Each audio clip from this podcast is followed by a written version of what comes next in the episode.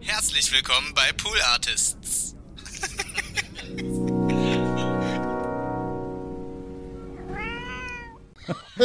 bei Werner gehen bei mir mal die Alarmglocken an. Ne, hallo Werner Crew, diese tolle, dieser tolle Hip-Hop-Act, äh, die den Riesenhit Pommes mit Reis gemacht haben. Kenn ich auch, Muss ich mal anhören. Kenn ich auch nicht. Super. Die haben so, sind so zwei Typen. Der eine erzählt immer nur und der andere ist so ein Japaner, der kein Deutsch kann, aber immer Deutsch rappt. Das ist sagenhaft gut. Groß, wieso kenne ich das nicht?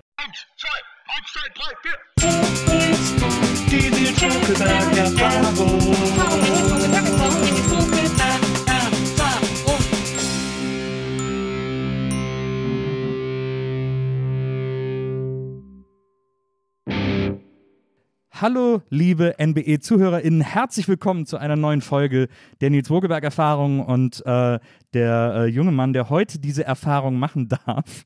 Ähm, ich bin wahnsinnig froh, dass er äh, zu mir gekommen ist. Ähm, ich wollte ihn schon länger hier in der Sendung haben und jetzt hat es endlich geklappt. Und äh, ich bin nicht ganz sicher, ob das heute ein Nerd-Talk wird. Allerdings ähm, sind die Anlagen dafür da, äh, dass, dass hier heute ein bisschen Musiknerdism stattfinden wird. Ähm, herzlich willkommen, Jan Delay. Schönen guten Tag, freut mich hier zu sein. Ja, ich finde es auch, äh, ich freue mich auch total, dass du da bist.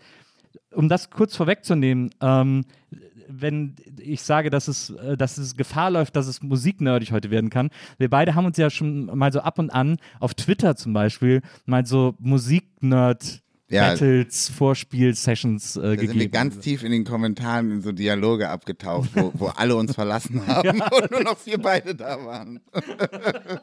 Ich kann mich auch erinnern, einen, das war irgendein Freitagabend oder so, da haben wir uns wirklich den ganzen Abend Britcore-Videos äh, hin und her geschickt. Echt, ne? Ja, ja. Sehr gut. Und da ist wirklich so jeder ausgestiegen. Auch jeder wohlmeinende Fan hat sich für die ersten zwei angeguckt und war war, dann- den haben wir dann zerstört. Selbst die Gründungsmitglieder von Gunshot waren noch dabei und sind dann ausgestiegen. genau. Ähm, also das, äh, aber das war äh, wahnsinnig toll. Britcore ist ja, ähm, um das kurz zu erklären, für die Leute, die es nicht kennen, ein, ein, ein britischer Hip-Hop so aus den 90er Jahren, der immer wahnsinnig hart war. Also der wirklich, der zwar Hip-Hop war, aber klang wie Metal im Grunde genommen. Ja, es war quasi wie Public Enemy, damals Bomb Squad, also das total, der totale Terror als Blueprint. Und wie können wir das noch schneller, aggressiver, voller und krasser machen? Ja, ja, das ist echt. Und dann immer so, so super hochgepitchte Snares, die immer so wehtun, wenn die so, wenn Ja. die so den Beat schlagen und so. Ja, weil sie, weil, weil der Beat ja so schnell, das sind ja alles irgendwie Breakbeats gewesen und du musstest die alle so schnell machen. Und damals gab es noch kein Time-Stretching und deshalb war es ganz normal, dass eine normale Breakbeat-Snare dann auf einmal einfach ganz schnell und hoch und fisselig war. Ja, Es geht schon los hier, es wird schon ja es geht schon los. Es geht schon los. mal ähm, fünf Minuten. Es ist auch, äh, es ist ja so interessant, weil ähm, wenn man sich so dein Leben anguckt, äh, ich habe jetzt ein bisschen auch nochmal in der Vorbereitung gelesen, dann ist ja Musik tatsächlich auch die größte Konstante, die es eigentlich äh, gibt äh, für dich, weil du ja schon in einen Musikhaushalt geboren wurdest, sozusagen. Also ähm, dein Vater war Musiker, äh, Saxophonist, glaube ich. Und äh, was mich interessiert hat, ist, hat er auch so, ähm, hat er auch auf so Demos gespielt und Ja. so? Also, genau, das war, Aber mit Band oder? ja. Ähm, das war halt, ähm, also er, er, er ist quasi genauso noch Musiker, wie er das damals war. Es Ja. war jetzt nie bei ihm so, dass er damit irgendeine Form von Lebensunterhalt bestritten hat, sondern er war, ist einfach Saxophonist und er hat halt Bock gehabt zu spielen und ähm, äh, das, keine Ahnung, also ich kann, das ist jetzt auch so lange her und ich war so klein. Ähm, ich musste eigentlich mal mit ihm drüber reden, fällt mir jetzt mal gerade auf, wie, wie das für ihn war. Also, ne, was, was, ob das überhaupt, ich glaube, das war niemals irgendeine Option oder so. Ich glaube, da gab es auch niemals Geld oder so. Das muss ich ihn echt mal, muss ich ihn echt mal fahren. Nee, nicht Hobby, Hobby ist doof. Ja. Das klingt irgendwie so degradierend. Das war schon ernst gemeint und das war sein Ding und so. Aber ich glaube einfach, also die, die Bands, in denen er gespielt hat, das war halt so, also meine Lieblingsband und äh, war, war, die waren aus dem Pott und weil er war auch, also er ist vor allem Filmemacher Ja. und ähm, war damals quasi fertig mit Filmstudium und hat angefangen, Dokumentarfilme zu machen. So das, was heute der heiße Scheiß ist, das war halt damals sehr experimentell. Ja. Und ähm, dann hat er, glaube ich, im, im, in, in Pott war ein halbes Jahr oder so und hat da einen Film über eine Zeche gemacht. Das ging damals los, dass die Zechen äh, stillgelegt wurden. Mhm. Und da ist er zu Kamikaze gestoßen, dem legendären Kamikaze-Orchester. Mehrere Mitglieder von denen kennen, kennt man. Ja. Also zum Beispiel Pete Glocke, Ah, ja. äh, der Comedian, das war der Sänger. Ähm, Dann äh, Schafmeister. Ja. Den kennt man, also den, vom Namen her nicht, aber wenn man das Gesicht sieht, der hat ganz lange bei allen möglichen deutschen Sachen mitgespielt und ist echt eine sehr berühmte deutsche Tatort-Visage. Ähm, äh, Andreas, ah, wie hieß er, die Mutter von Helge Schneider, die immer Ah, in ja. allen Helge Schneider-Filmen die Mutter Stimmt, spielt, ja. Andreas Kunze. Zweiter Moderat, äh, er hat immer so moderiert, der war, das war so ein Quatschorchester, die haben halt Mucke gemacht, die irgendwie geil war für die Zeit. Ähm, aber halt auch so, so, so Theater, weißt du, so wie das, Das hat ja damals so ein dieses, ja, bisschen. dieses 70er Jahre, bisschen- so ein bisschen politisch genau, und so. Genau, ja. genau. Und so, so, so Comedy und so Gags. So. Ja. Ähm, und das war so meine Lieblingsband. Und dann hat er aber auch mitbegründet, im, das war das Demo-Ding, weil ich komme ja aus dem alternativen Wohnprojekt und das wurde quasi auch in unserem Haus gegründet, ähm, die Kapelle Tuten und Blasen. Das war die erste äh, Marching, also äh, Brass, Ja. Marching Brass Band sozusagen in Hamburg. Ähm, und die sind dann halt immer auf, die haben dann halt so ganz viel, die haben so die Sachen gespielt, die sie halt geliebt haben. Irgendwelche Samba-Klassiker oder irgendwelche Salsa-Klassiker oder ähm, und dann sind die auf Demos mitgelaufen und hatten dann nur so zwei, drei Leute, die Snares gespielt haben und der Rest waren halt Blasinstrumente. Und das ist so die Mucke, mit der ich quasi dadurch dann auch krass aufgewachsen bin, weil sowas, wenn du so 30, oder 30 ist übertrieben, aber wenn du so zwischen 10 und 20 Blasinstrumente so eine sch- wunderschönen Melodien ballern hörst, dann, dann ist das was anderes, als wenn du das auf Platte irgendwo hörst. So. Ja. Und deshalb, ich glaube, daher kommt meine krasse Bläser.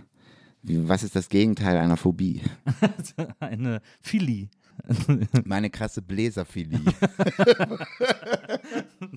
Das ist ja auch, du hast auch mal in einem Interview erzählt, dass du quasi äh, schon als Kind so oft auf Konzerten dabei gewesen bist, dass dieses ganze Live-Umfeld sozusagen Mhm. vor der Bühne, hinter der Bühne für dich so ein ganz normaler Ort gewesen wäre quasi. Nicht eben nicht normal, sondern voll aufregend und voll das Ah ja. Derbste, der Gral. Also wirklich so. Das war so, ich, das war auch so, dass ich nicht eigentlich nicht immer durfte, eigentlich nie durfte von meiner Mutter aus. Ja. So, die hatte da keinen Bock drauf. Sich da rumhängen, Soundcheck und abends viel zu lang, ich soll pennen und so so. Und die hatte auch keinen Bock auf diese, diesen Humor von denen, diese Gags. Es war auch immer ein bisschen schlüpfrig, glaube ich, Ja, und so. ja. Ähm, und das fand sie alles scheiße. Und ähm, kann ich im Nachhinein auch ehrlich gesagt ein bisschen verstehen, aber das hab, das hab ich ja gar nicht mitgekriegt. Mir ging es um die Mucke. Und ähm, deshalb die Male, wo ich dann komplett immer, wenn die dann in Hamburg gespielt haben und ich dann komplett da sein durfte beim Soundcheck und allem, das war dann für mich wie Weihnachten so. Ja, verstehe. Und das war eben nicht normal, sondern das war, ja, Okay, es war also super selten, dass du, Ja. dass du mal mitkommen durftest. Ja, genau. Aber ja. dadurch wurden, wurden einfach so Zusammenhänge, so alles Mögliche, was quasi hinter der Bühne und vor der Bühne und im, im Rahmen eines Auftritts passiert, das wurde für mich normal oder ich wusste, was das bedeutet und, und ne, wie das abläuft und so.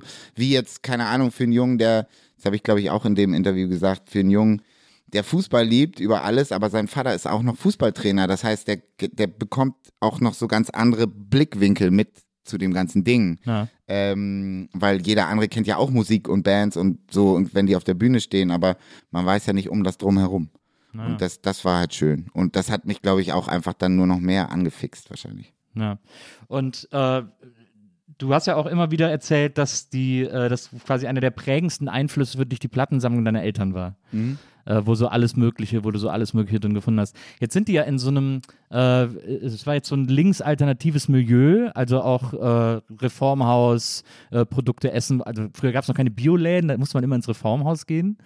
Weil ich meine, so die Bioläden, die es heute da ist mir auch mal so eingefallen, meine Mutter auch manchmal, ich komme aus so einer Kleinstadt und da gab es eben, äh, da gab es auch nur ein Reformhaus. Und äh, die waren immer weird, die, die waren Ja. immer so ein bisschen unangenehm, die Läden irgendwie. Also so auf so eine Voll. komische Art, so diese Holzregale und so, das war irgendwie immer, also man hat ja noch nichts mit uncool oder Coolness am Hut, aber es war so, man hat schon gemerkt, da ist irgendwie ein anderer Vibe. Ja, voll. Aber in, also in, der, in der großen Stadt Ja. gab es dann tatsächlich immer so einen Bioladen, wo man dann ganz lange mit dem Fahrrad hinfahren musste. Der war dann in irgendeinem Souterrain, da musste man dann so die Treppen runtersteigen, da war alles dunkel und da war drin waren dann auch so weirde Menschen mit komischen Frisuren und krassen Beinhaaren und, und, und Haaren überall und, und Birkenstocks. So, deshalb habe ich auch also wirklich ähm, auch so aus meinem Hausumfeld und so. Ich habe als Jugendlicher und äh, als Twen eine extreme Birkenstock-Phobie gehabt. ähm, Das habe ich dann an Max auch immer ausgelassen. ja, aber ich habe immer Gags gemacht, äh, wenn, wenn er irgendwie, wenn er in der Nähe war. Also natürlich, er wusste auch, wie ich das, ne? Das war völlig okay, das war für ihn wahrscheinlich einfach nur so ein Running Gag. Als meine Tochter geboren wurde und, ähm, und ich mir so das erste Mal in meinem Leben Hausschuhe gekauft habe, weil wir dann ein paar Tage in dem Krankenhaus waren, ähm, habe ich mir Birkenstocks gekauft. Ja. Und dann ich, ähm, bin ich mit meiner Mutter unterwegs gewesen und meinte, du musst jetzt bitte ein Foto machen für Max Herre, wie ich mir hier Birkenstocks kaufe. Und dann habe ich ein Foto gemacht und habe ihm das geschickt. ähm, aber das wollte ich ja gar nicht erzählen. Die Bioläden. Ähm. Und dann ist man da abgestiegen in diesen Keller und dann waren da so kleine Holzkisten mit so ganz verschrumpelten Dingen. Na. So ganz kleine verschrumpelte Pastinaken. Paprika, Pastinaken. Alles war ganz klein und verschrumpelt. Und ich habe mir immer nur gedacht, wer, wer kauft denn das? Ja. Wer, wer, das so, da, weil das sah alles so unappetitlich aus und so. Ich habe das natürlich alles noch nicht verstanden, das drumherum. Und ähm, das war schon da, aber es war halt eben einfach ganz anders. Und heutzutage hast du da auf einmal, ob du jetzt irgendwie zum Dance gehst oder zum Edeka, ist da ist kein Unterschied. Naja, mehr. absolut. Finde ich auch krass. Auch so diese, diese Bio-Company und so gibt es ja echt so Ketten einfach, wo das so völlig normal ist. Aber war, damals war es echt unvorstellbar so. Das, ja. Aber ich meine, Hamburg war ja auch immer so ein, so ein Ort, der ähm, wo es immer eine große Möglichkeit zu so einer alternativen, zu so einem alternativen Leben gab. Also es hat die Stadt immer schon sehr in sich gehabt, finde ich so. Ja, aber, ja, aber ich glaube, es liegt auch an einem, an einem urbanen Raum. Also ich glaube, das ist die Möglichkeit in jedem, in jeder Großstadt gegeben war. Ab, also ab einer gewissen Größe. Ja, aber ich finde, in Hamburg hatte das immer eine starke Präsenz. Also so in, okay, in cool. Köln also. zum Beispiel, ähm, da war es, da gab es das auch, klar, da gab es auch im, im, größeren Scale sozusagen, mhm. aber so in, in Hamburg war das immer so, auch so mit der GAL, die dann so sehr früh da irgendwie ins, ins Parlament gezogen ist und so, wo das in anderen Städten noch undenkbar war. Also ich finde, Hamburg war da immer sehr schnell dabei, diese, diese, dieses alternative Leben, auch so mit der Hafenstraße und so, diese super ja. prominente, besetzte Straße, das irgendwie so. so ich, ich glaube, man, wenn man jetzt mal, ich, ich würde mal eben kurz ganz gerne das einmal so ein bisschen unterteilen, ja. Ähm, wo du das, weil man darf das, glaube ich, nicht so in, in einen in einen Topf schmeißen. Es, es ist, fällt mir nämlich gerade auf, weil ja. ich, ich an Köln gedacht habe, weil ich natürlich als Kind auch viel da war wegen meinen Eltern. Und deshalb dachte ich gerade, das gab es eigentlich überall. Nur diese Szene, diese alternative Szene, äh, das war nämlich auch eher das, die, die, Szene, der meine Eltern angehört haben. Die war nicht so, dass man das aus, das war nicht Birkenstock. Also meine, meine Mutter hat, glaube ich, genauso Birkenstock verabscheut und ja. tut sie auch immer noch. Äh, hat jetzt auch welche natürlich. ähm, sondern so, das waren so eher so diese Kunsttypen und diese Filmtypen und die waren in Köln tierisch am Start. Junge ja. Filmemacher, die ähm, also einfach ganz viele von Freunden von meinen Eltern, die deshalb, daher weiß ich das, einfach diese Generation. so eine Art Szene. Experimentalfilm, mhm. weißt du, alles einfach so, so naja. B-Movie-Kram, ähm, Foto, Fotokünstler, meine Mutter ist ja auch Fotokünstlerin. Ja. Und, und, und das war und die haben ja auch in Bioläden eingekauft. Das, da, darauf wollte ich hinaus. Ja, das ist, dass ja. man nicht immer so dieses, das Buch mit dem Cover, weißt du? Also, dass ja. die, die Birkenstock-Menschen mit dem Wollpulli und so, die da auch die Sachen verkauft haben. Klar, die haben das natürlich alle gemacht und, und die haben das auch hier an den Start gebracht, aber eben andere alternative Szenen haben das genauso supported und gemacht und gut gefunden und groß gemacht. Also äh, eben diese Kunsttypen, äh, äh so wie meine Eltern und wie, wie es in Köln, glaube ich, fast also mindestens einen genauso großen Raum für gab wie in Hamburg, ja. würde ich mal sagen. Und dann die dritte Variante sind eben, weil du Hafenstraße meintest, das ist halt dann natürlich nochmal so die ganz andere Schiene, weil das ist dann, da wird es dann auch, da geht es dann zur Sache. Ja. Und ja, das, das, war ja in den 80ern auch. Also ich meine, so Straßenkampf und so, das, das war in Hamburg natürlich auch am Start. Das war dann wahrscheinlich in Köln nicht so sehr. Aber das sind dann so, das war dann in Berlin auch krass und in Frankfurt, das sind dann halt die besetzten Häuser und das sind die Lederjacken und da gab es dann auch aufs Maul. Und denen waren Bioläden, glaube ich, ziemlich scheißegal. aber es war, aber irgendwann, sie haben das schon, also ne, das war auch ja, ja. denen zugehörig von der Ideologie und so, aber die sind natürlich nicht, also sind nicht mit dem Fahrrad in irgendwelche Studentenviertel gefahren, um da in einem dunklen Bioladen ihre Paprika zu kaufen. Ja. So, aber das waren, glaube ich, würde ich mal sagen, so die drei äh, Gruppierung. Naja, absolut. Ja, das, also diese, das stimmt schon, diese Kunstszene, die war natürlich riesig in Köln, so in den 70ern, 80ern. Ähm, dann kam auch die Art Cologne dazu irgendwie. Er hat auch mal, Ralf Morgenstein, wie hier, hat von der Zeit erzählt, als Andy Warhol in Köln gewohnt hat, eine Zeit Echt? lang irgendwie. Ja, ja. Krass. super krass. Naja. Das, habe ist ich ja auch ein überhaupt David nicht Bowie. Berlin-Moment. Ja, total. Wow. ähm, er hat also, es nämlich gecheckt, weißt du, im Gegensatz zu allen anderen. Die haben alle gedacht, Berlin ist cool, Köln ist cool. Ja, absolut. absolut. ähm, und äh, klar, also das ist, äh, äh, das stimmt natürlich. Es, lustigerweise ist, es gibt ja auch diese Überschneidung von äh, meiner besten Freundin, die die Mutter meiner Tochter ist, äh, die du ja auch kennst, weil ihr zusammen zur Schule gegangen Ja. seid, äh, Chiara. Ähm, und äh, die hat erzählt, dass ihr beide zusammen so ins Kino gegangen werdet und Marx Brothers geguckt habt. So Ja, da habe ich sie 15 mit oder so. hingenommen. Was? Da habe ich, ja, ja genau, da, das ist so ein Ding, wenn man, äh, ich glaube, weil ich eben Sohn von äh, diesen Filmkunsttypen bin Ja. und, und, und Frauen, ähm, kommt man dann als, als Sechsjähriger auf Marx Brothers. So, ich glaube, sonst wäre ich da nie drauf gekommen. Weißt du, mein Vater hat irgendwann gesagt, ey, heute laufen Marx Brothers im Fernsehen, das müssen wir gucken, das ist derbe. Ja. Und ich fand's derbe. äh, und sonst hätte ich das nie mitgekriegt. Und dann habe ich Chiara davon erzählt und meinte, ey, lass das mal gucken, das ist derbe. Glaub mir, das ist wirklich geil.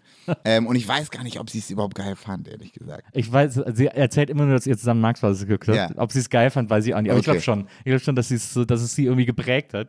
Ähm, äh, und dass es ihr gefallen hat. Aber das ist ja auch, äh, du hast mal irgendwo erzählt, dass du auch zu Hause nicht so viel Fernsehen gucken durftest. Mhm. Das war irgendwie, das fanden irgendwie deine Eltern nicht so geil. Ja, aber also es war cool, es war einfach portioniert, ne? Ja. So, also ähm, die fanden das schon, war schon okay. Ich meine, die waren beide Filmemacher so, aber ähm, ja, Aber dann, aber gerade in so einem, wenn man Filmemacher, äh, Filmemacherin ist und aus so einem künstlerischen Umfeld kommt und gerade in den 70er, 80ern gab es auch so eine Haltung dem Fernsehen gegenüber, so Genau. durch Neil Das Postman und so. Ja, äh, wir amüsieren uns zu Tode, bla bla, wo man gesagt Ja. hat, ja, Fernsehen ist der letzte Dreck, den es gibt. ja, und so. stimmt. Und das war wahrscheinlich bei denen noch so ein bisschen drin. Aber ich durfte dann eine halbe Stunde am Tag durfte ich mir schon, und dann durfte ich auch das gucken, was ich wollte. Wahrscheinlich hätte ich, wenn ich Truffaut und Godard hätte gucken wollen, hätte ich den ganzen Tag Fernsehen gucken dürfen. Aber Colt Sievers fanden sie halt nicht so geil. das war halt das Ding. Und deshalb, ich, ich habe auch wirklich so eine, so eine äh, Phobie gegenüber allem Truffaut, Godard. Äh, Hast den, du? Der ganze, ja, kannst du mich halt mit jagen. Wirklich? Alles, ja, volles Brett. ist ja lustig. Weil, weil da, dazu hatte ich immer kompletten, äh, unlimitierten Zugang. Ja.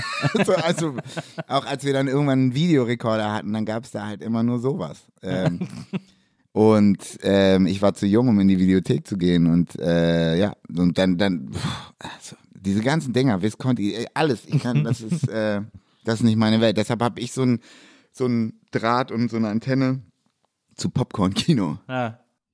Ja, verstehe ich. Aber ich, also bei mir war es so, ich habe da nie so richtig was mit anfangen können, weil ich immer gedacht habe, so, ich habe auch immer nur so, ich fand natürlich auch immer Popcorn geiler und, äh, und jetzt merkwürdigerweise seit zwei Jahren oder so fange ich an, die alle zu gucken hintereinander. Einfach so, ich weiß, habe plötzlich so eine Lust bekommen, äh, äh, mir die reinzuziehen und so. Ja, und kann ich voll verstehen. Das kann, kann sogar sein, dass dass das bei mir auch noch kommt.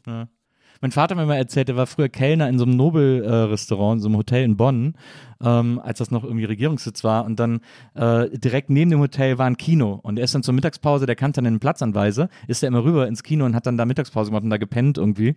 Und da liefen halt nur so diese französischen, so Lino Ventura, so dieser Ja, ganze genau. Scheiß und Ja, so. ja. Und so hat er sich dann alles da, äh, alles da reingepfiffen. Obwohl die Lino Ventura Sachen, die fand ich schon wiederum gut als. Kind, weil das war dann schon so gruselig und hart und spannend und, und irgendwie so mit Mafia und so. Das, ja, klar, also diese, diese Gefühlssezierung von so Godard oder so, das ist schon als Kind Mhm. äh, schon fünfmal so anstrengend. Ähm, aber ja, aber das ist natürlich, das ist ja, sehr, also du bist in so einem super progressiven Umfeld äh, aufgewachsen. Wo sozusagen, ich meine, gerade dieses Künstlerische, das ist ja dann, das wird ja dann auch so gefördert auf so eine Art, Mhm. wenn man, wenn man damit aufwächst.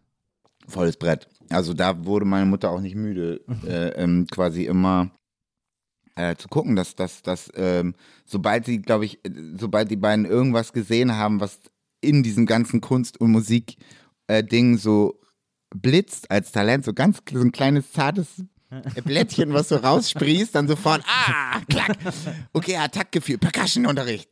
ähm, äh, okay, ist musikalisch, Klavierunterricht. Aber das, und das ist auch ganz toll, dass sie das gemacht haben. Aber ich habe halt, in, da habe ich jetzt auch in, in mehreren Interviews drüber geredet. Ähm, mein, ich habe dann einfach gemerkt, oder ich merke jetzt auch, ähm, es, es ist toll, das zu fördern, aber irgendwann merkt man, müssten, muss man als Eltern sich dann auch eingestehen, okay, ähm, ich glaube, es, es kommt, es kann nur dann was werden und fruchtbar werden, wenn das Kind es wirklich selber will.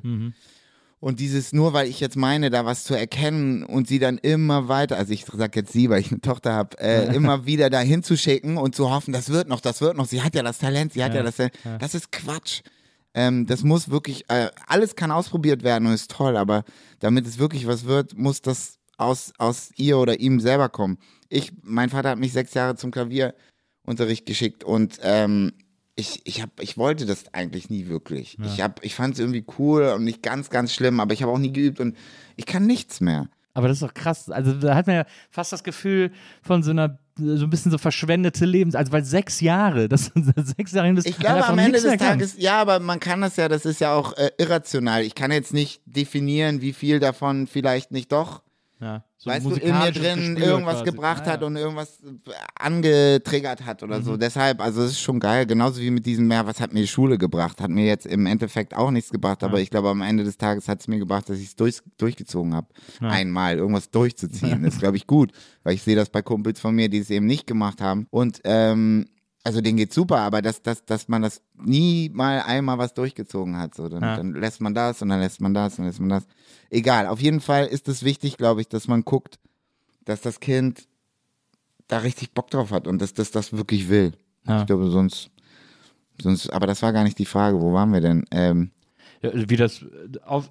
Ah, ja, ja, genau, aber das, wie das gefördert, genau. Ja. Und, und manchmal hat es dann auch wirklich was gebracht. Also wenn die, die wollte mal, dass ich male und, und dann hat sie mich, äh, dann, wenn das der Kunstunterricht in der Schule nicht gut war, dann, dann hat sie mir, hat sie irgendwie geguckt, wo gibt's noch irgendwelche äh, Kunsterziehungsförderungssachen und dann Ja. hat sie in der Kunsthalle was gefunden. Dann bin ich da malen gegangen, so einmal in der Woche.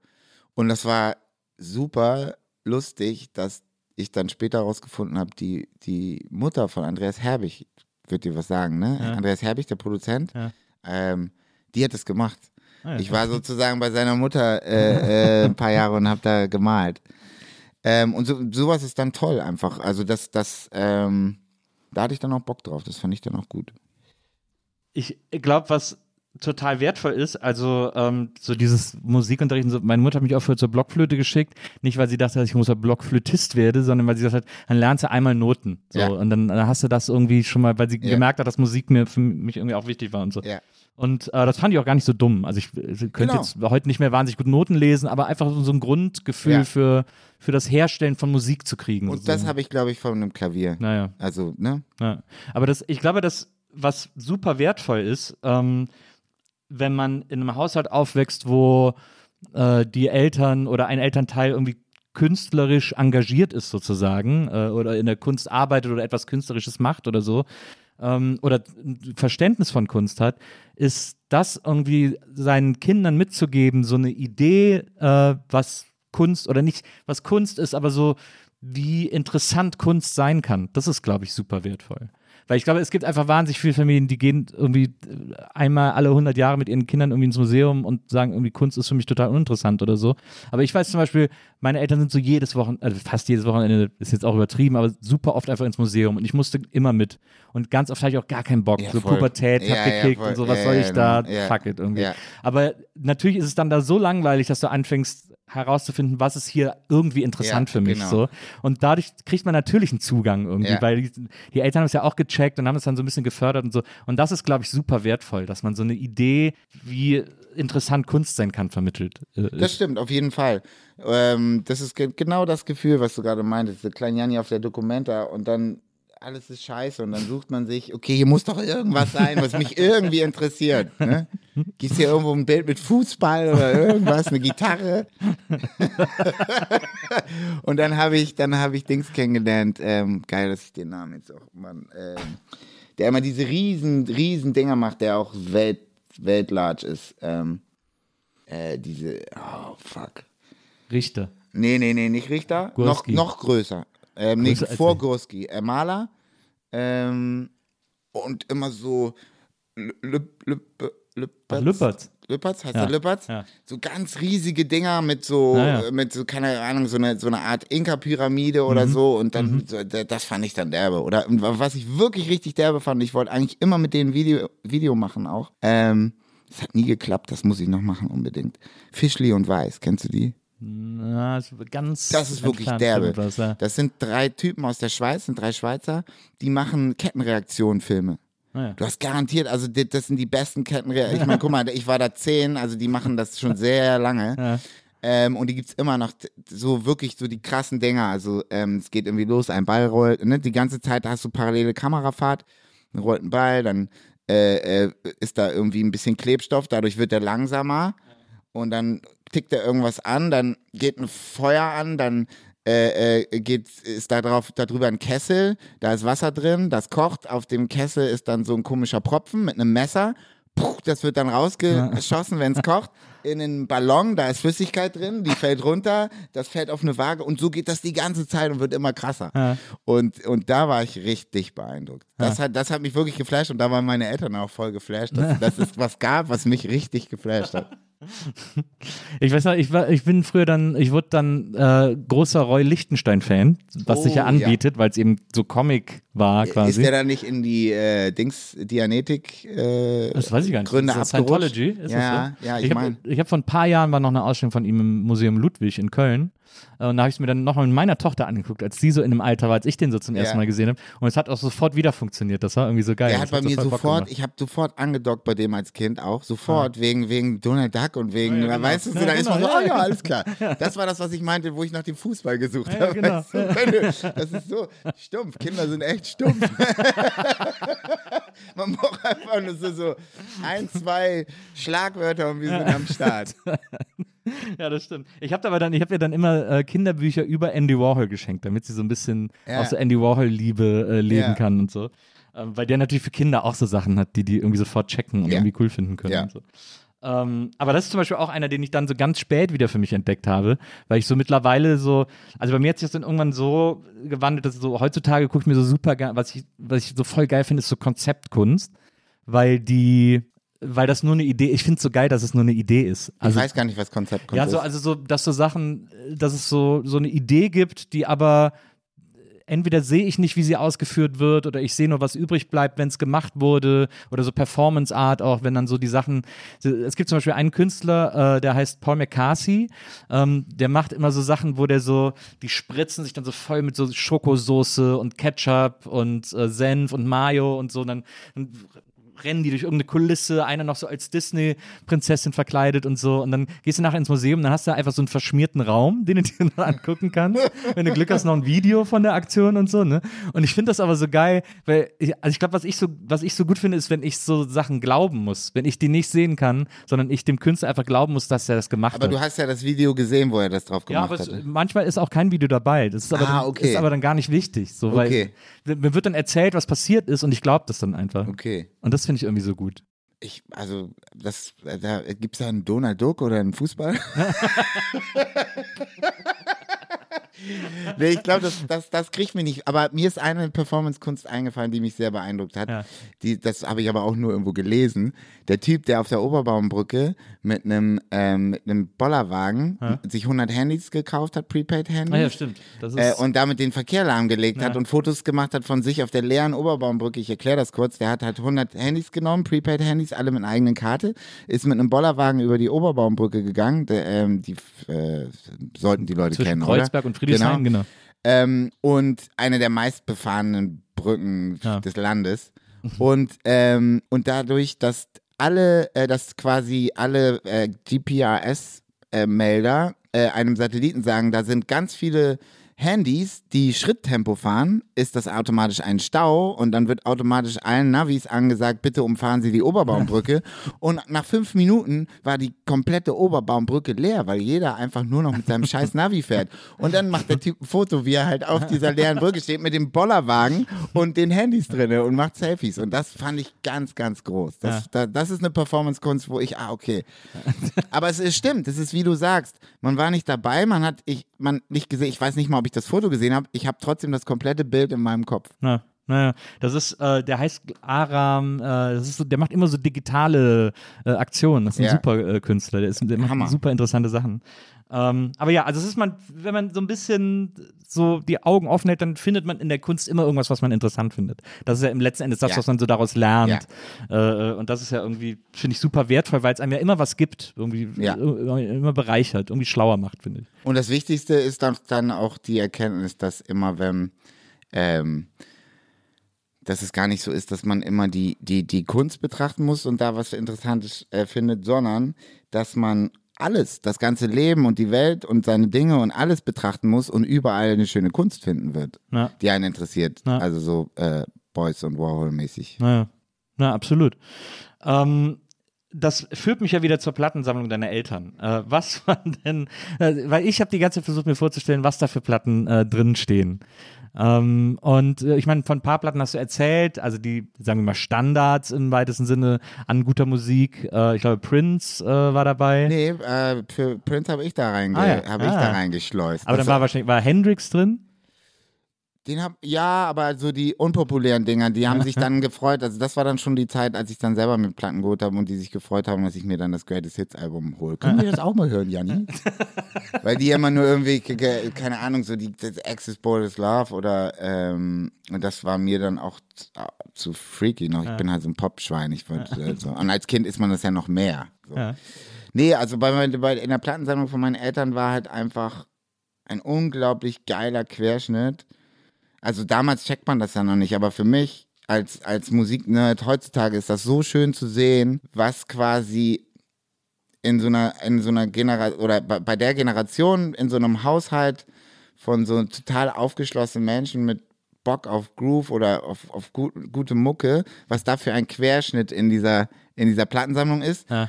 Und was ich mir davon dann so rauspicke. Also die ganzen Jazzplatten von meinem Vater, die habe ich nie angefasst. Ich, Das Jazz war, das ist wie Truffaut und Godard so für mich gewesen. Aber ähm, er war auch totaler, also Jazz-Fan und totaler Zappa-Fan. Jede Zappa-Platte, alles das, das, da habe ich, da bin ich schon, da konnte ich drauf andocken. Das, das mag ich, mag ich gerne. Ich habe ihn auch, er hat mich auch einmal mitgenommen. Ich habe Zappa auch noch live gesehen. Aber dann musst du, dann musst du mal sagen, was so, ich finde Zappa zum Beispiel, denk, ich denke, bei dem denke ich zum Beispiel auch mal, dass da auf jeden Fall in diesem Werk ganz viel ist, was mir gefallen müsste. Ja. Aber ich stehe jedes Mal vor und denke so, boah, 150 meine, dass- Alben, ich weiß nicht, Ich wie ich da ich reinkommen meine, soll. genau das haben wir auf Twitter mal, auch in, irgendwo in den dunkelsten, tiefsten Kommentaren haben wir, habe ich dir gesagt, ich, dass ich dir mal was zusammenstelle oder so, weil der Typ ist unfassbar. Aber dazu können wir zehn Podcasts machen.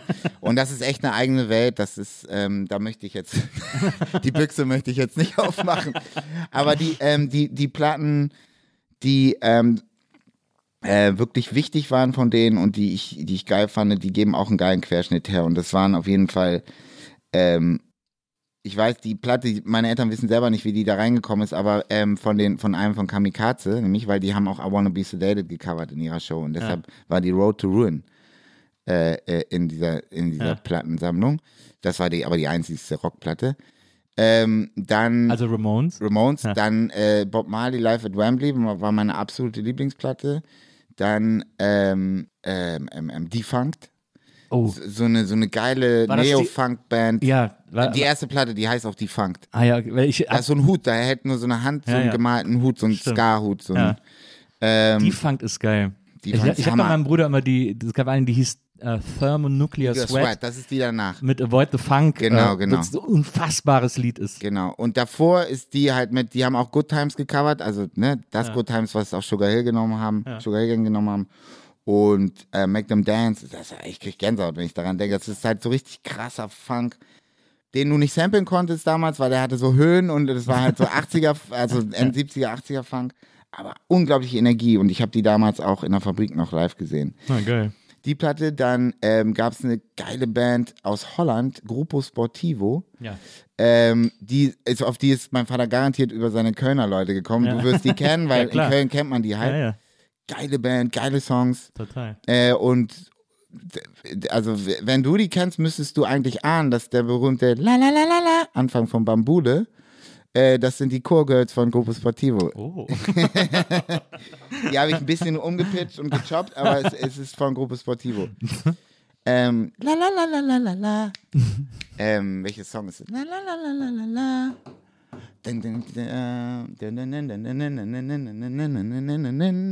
Egal. Dann Club Ska 67 oder 69, da sind die ganzen alten Ska-Hits drauf. Das haben wir immer im Auto gehört. Ähm, und die erste Nina Hagen-Platte, die ich, also die heißt Nina Hagen und Band mit Ja. Spliff.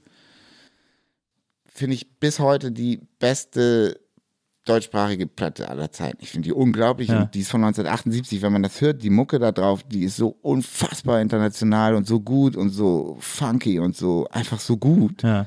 Ähm, Das finde ich eh krass. Habe ich auch zuletzt mal gedacht, Spliff, ne? Unglaublichste Band. Wie slick die bitte geklungen haben. Unglaublich. Ist einfach nicht zu fassen. Mein Vater meinte so, ey, geh mal auf äh, Mediathek, da gibt's gerade das Konzert von der Platte. Und das 1978 Dortmunder Westfalenhalle. Ja.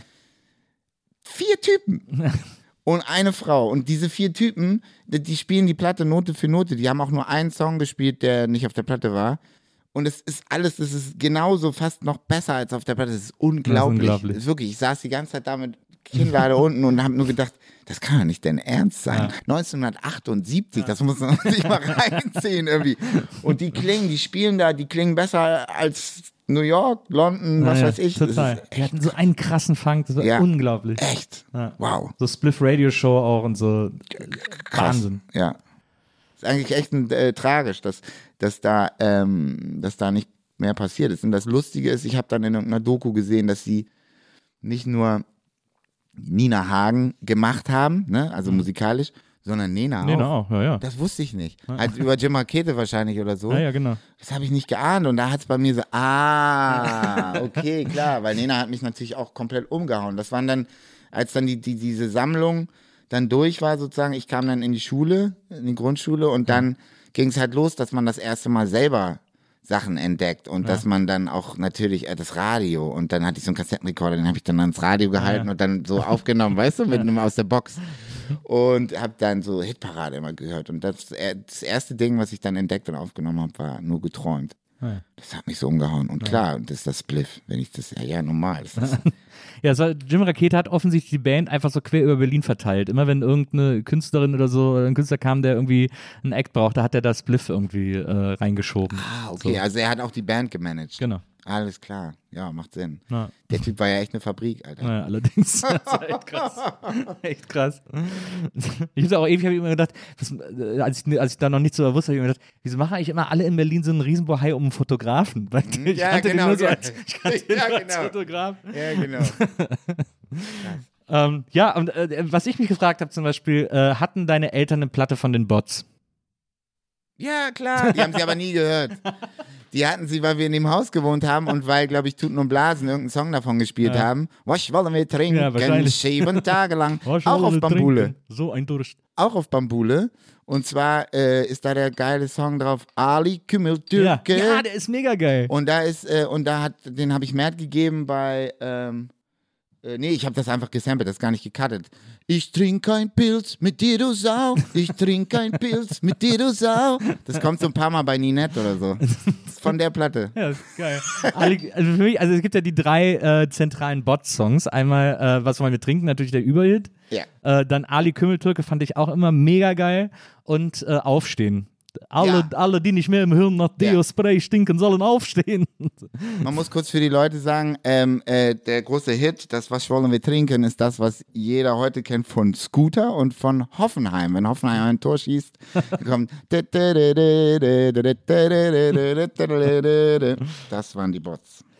ähm, also da, das muss ich nämlich unbedingt. Aber dann ist ja auch, wenn dein Vater bei Kamikaze war, dann hattet ihr doch bestimmt auch Platten von Flo de Cologne zu Hause. Nee, das kenne ich Die wiederum waren nicht. auch geil. Das war auch so eine, das war auch so ein, das nannte sich ja früher, äh, der Name dafür früher war ja Rocktheater. Ja, genau. Aber also ich, also generell glaube ich, fanden, fanden meine Eltern das alles überhaupt nicht geil. Okay. Sowas. Ähm, also Bots, das, das ist halt dann der. Nee, nee, das war genau diese andere Fraktion. Ja. Als ich eben das in drei Fraktionen unterteilt habe, das war die mit den Birkenstocks und den Wollpullovern. Ja, die Bots vielleicht. Aber, ja, ja, aber, genau, Bots. Aber Flo de Äh, Cologne. Flo de oder? Cologne kenne ich nicht. Und dann gab es noch, ähm, in, im Ruhrpott gab es ja noch die Schmetterlinge. Kennst du die? Die waren auch geil. Die hatten einen geilen Song, der hieß Wir sind die Band von Johnny Vermessen, die größte Sau von Hamburg bis Essen. Äh, war immer der Refrain. Und das Lied kam vor in äh, Die Abfahrer.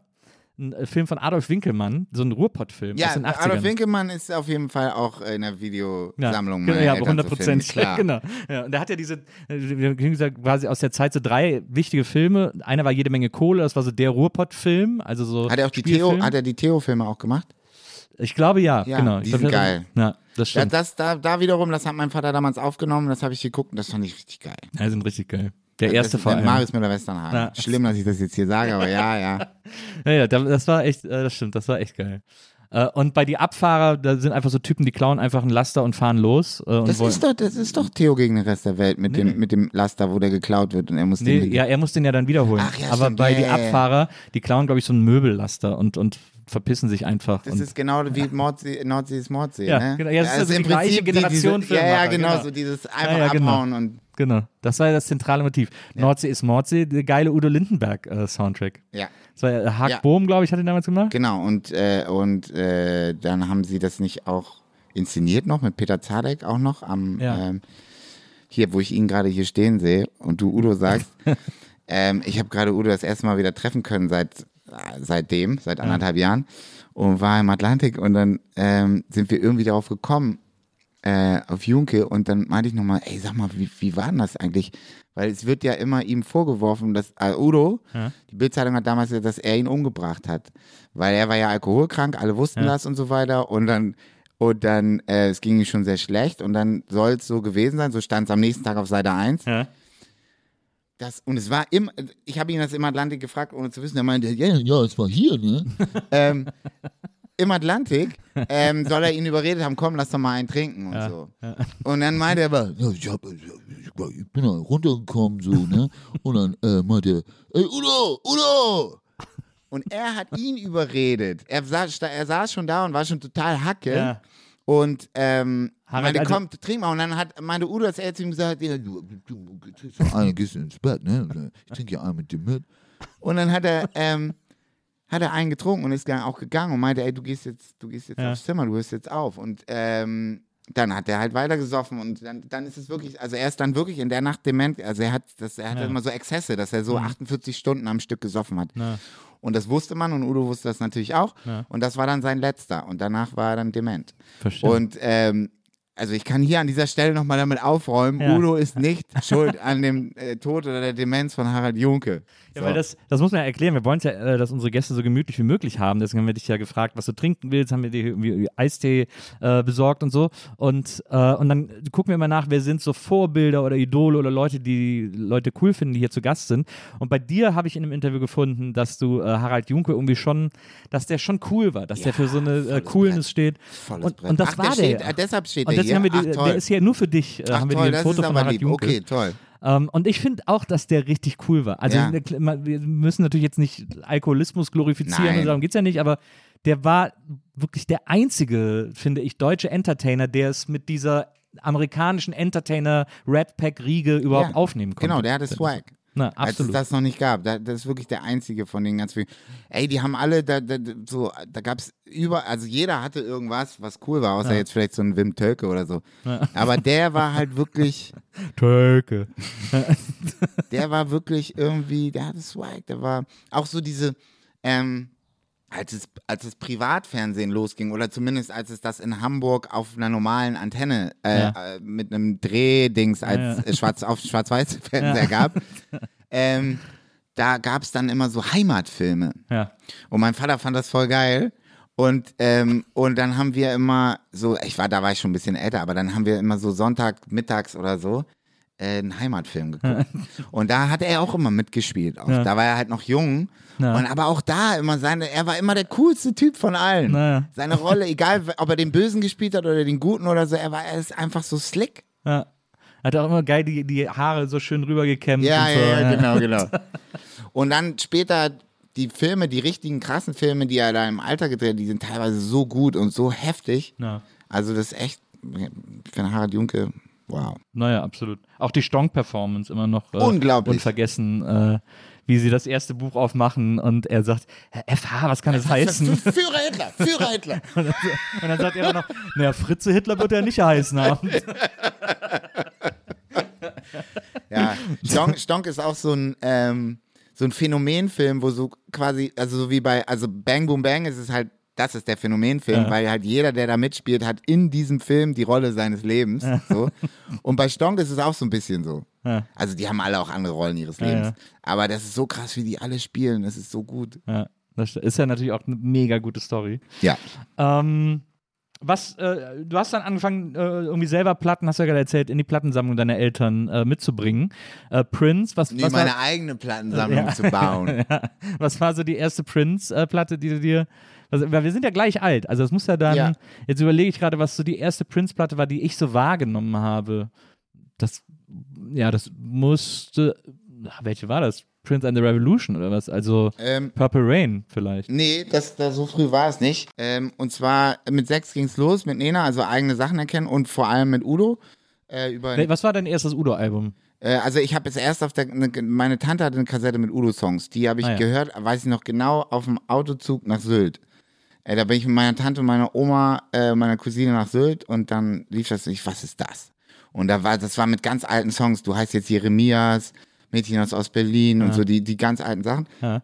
Und dann ähm, Nena im Radio gehört, das war dann das Ding und dann so, okay, immer nur aufgenommen, ich kein Geld gehabt, aber dann die ersten Male so Flohmarkt gemacht. Ich glaube so in der zweiten Klasse. Ja. Und dann auch so gecheckt, wie der Hase läuft. Ah, okay, alles klar. Ich kaufe mir jetzt hier die ganzen drei Fragezeichen für eine Mark, die ich, die ich nicht kenne. Und dann verkaufe ich die nächsten Flohmarkt für zwei Mark wieder. Und dann habe ich alle gehört und habe sogar noch einen, äh, einen Schnapp gemacht. Und dann habe ich, dann habe ich angefangen, so ein bisschen Geld zu verdienen und das natürlich in Platten zu investieren, Ja. weil, weil ich keinen Bock hatte mehr immer nur aufnehmen. Und ähm, die erste Udo-Platte, also da gab es noch nicht Prince, da war ich dann so zweite Klasse und Ja. den, dann habe ich mir Sündenknall gekauft. Das war die, die da gerade Ah. rauskam. Ja. Da war, das war schon so, das war so der Anfang vom Ende, also von, von Udo 2. Ja, ja. Ähm, und dann ähm, Popmusik, Charts und dann ging das los mit Singles. Ja. Aber wenn dann eigentlich eher Maxi-Singles, weil so kleine, die fand ich immer so, das war so, so wertlos so ein bisschen. Ähm, und Falco, Falco 3, die rote. Ich habe, äh, du hast ja mal so einen Sampler gemacht, äh, Pop, äh, wie heißt das, Pop, äh, Mit deutscher Sprache, ne? ein Pop-Porträt, Ja. äh, genau, mit deutscher Sprache, ähm, wo du so Lieblingssongs irgendwie ausgewählt hast oder Songs, die du gut fandst oder so. Äh, ich glaube, das ist so 12, 13 Jahre her. Und, ähm, und das fand ich sehr interessant, da wollte ich nämlich sowieso noch mit dir drüber sprechen. Da ist auch Falco drauf und zwar The Sound of Musik. Und das spricht natürlich wirklich für den Falco-Konnoisseur, äh, weil The Sound of Musik vielleicht eine der drei besten Falco-Singles ist, die der jemals gemacht hat. Ja. Und aber schändlichst unterbewertet. Also Volles ein. Lied, das das, war ein Riesenflop. Das war ein wird. Riesenflop. ja. ja, es ist auch, es ist ja auch megalomanisch, es ist ja auch mit Orchester, es ist ja ein Riesentrack, Mhm. aber es ist ein Hammer-Song, finde ich. Voll. Aber es hat halt auch kein Pop-Arrangement und ich glaube, Ja. deshalb ist das auch einfach, das baut sich ja so auf und, und ist dann am Ende so ein Riesenbrett und dann war's das. Ciao. Man denkt immer so, hä? Aber keine Ahnung, das, das, Falco ist, ich glaube, da, wenn man dann so 20 Jahre später den Auftrag kriegt, sagt mal jetzt hier zwölf Songs, die dir irgendwie was bedeuten, du willst dann auch allem gerecht werden und dann sitze ich da echt ewig und überleg und mach und so. Und dann habe ich mich einfach, glaube ich, für das Ding entschieden, weil das dann am Ende das ist, was am längsten bleibt und wo ich mich, was ich immer noch höre und mich dann freue und so und irgendwie so ein Rock Me Amadeus, das habe ich, fand ich als Ja. Kind das Größte, aber das höre ich mir jetzt nicht an, Ja, das ja. klingt viel zu scheiße. Und deshalb, ich glaube, so kommt das dann zustande. Man, man wird dieser Konnoisseur, früher hätte ich das mit, mit acht zusammenstellen sollen, dann wäre da dreimal Rock Me Amadeus drauf gewesen und einmal Genie oder so, weißt du? Aber das, das ist halt, als Kind hast du halt, da geht's dir um, um, um andere Sachen in dem Moment, da soll es einfach knallen. Ich fand auch, äh, ich, ich bin ja auch ein Riesenfan von Genie Part 2, Ja, Coming Home. ja. Das ist auch ein geiler Track. Ja, der, Falco hat schon echt so, so ein krasses, so, so was krasses gehabt, ne? Was Ja. der immer, wenn der dann so losgeschmettert hat, da, so, da war das schon. Und, und das ist gar nicht das, was man mit ihm verbindet eigentlich. Das ist so krass, ne? Man verbindet mit ihm so den coolen, ruhigen Typen und dann diese, diese Schmetterdinger sind immer seine stärksten Momente. Sound of Musik genauso. Ja. Ja, bin ich Ähm, also genau. Ja. Dann kamen diese Charts und Hitparaden so und, und Madonna war so das, Madonna und Udo waren das erste Mal, dass ich so, okay, das ist mein, mein Künstler, meine Künstler, die finde ich toll, das finde ich groß, das ist mehr als einfach nur so wie so eine Aha-Band, die, wo ich die Songs gut finde Ja. und so, ne? Das, wo ich mir dann jede Platte kaufe und ähm, das war dann äh, mit Nina MC, die war meine beste Freundin, also die Nina MC von Nick mit dem Beat. Wir haben im gleichen Haus, also sie hat am Anfang auch, äh, ihr Vater hat in dem Haus gewohnt. Und dann sind wir beide krasse Madonna-Fans gewesen. Sie ist dann weggezogen und dann haben wir uns immer, wir haben uns immer die Bravo gekauft und uns dann äh, ähm, äh, Poster hin und her geschickt und so. Und da kam dann auch Prince. Das war dann äh, dritte oder vierte Klasse und Prince kam in mein Leben durch die Ronnys Pop Show. Ja. Ähm, War da so eine Sendung, die war von einem Affen moderiert, der von, Otto, gesprochen genau. wurde. Ich glaube, Otto hat die Sendung auch produziert. Ja. Und ähm, da lief Kiss.